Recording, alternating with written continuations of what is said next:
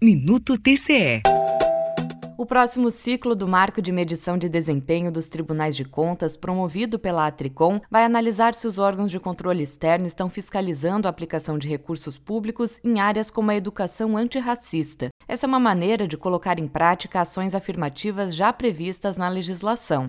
A Lei de Diretrizes e Bases da Educação Nacional prevê que os currículos devem incluir o estudo da história e cultura afro-brasileira, indígena e dos povos originários, determinação reforçada pela Lei 10.639 de 2003. O professor da Faculdade de Educação da Universidade Federal do Rio Grande do Sul, José Antônio dos Santos, fala sobre a necessidade do envolvimento das instituições públicas no tema. Inserção dessas questões no marco de medição do desempenho dos tribunais de contas pode ser o início de uma cadeia cadeia virtuosa que estimule a administração pública a investir na criação de rotinas de trabalho no cumprimento da legislação e também na destinação de recursos orçamentários para que a legislação se torne de fato efetiva no seu destino final. A avaliação do desempenho dos tribunais de contas pretende certificar que leis como a que dispõe sobre a educação antirracista, por exemplo, estejam sendo cumpridas. É o que destaca o presidente da Atricom, César Niola. No caso do marco de medição, inserindo esses temas, nós pretendemos estimular a ação de fiscalização e também a orientação dos tribunais de contas do país em relação a essas matérias, para que esses conteúdos sejam devidamente internalizados nas grades curriculares, nas atuações transversais no âmbito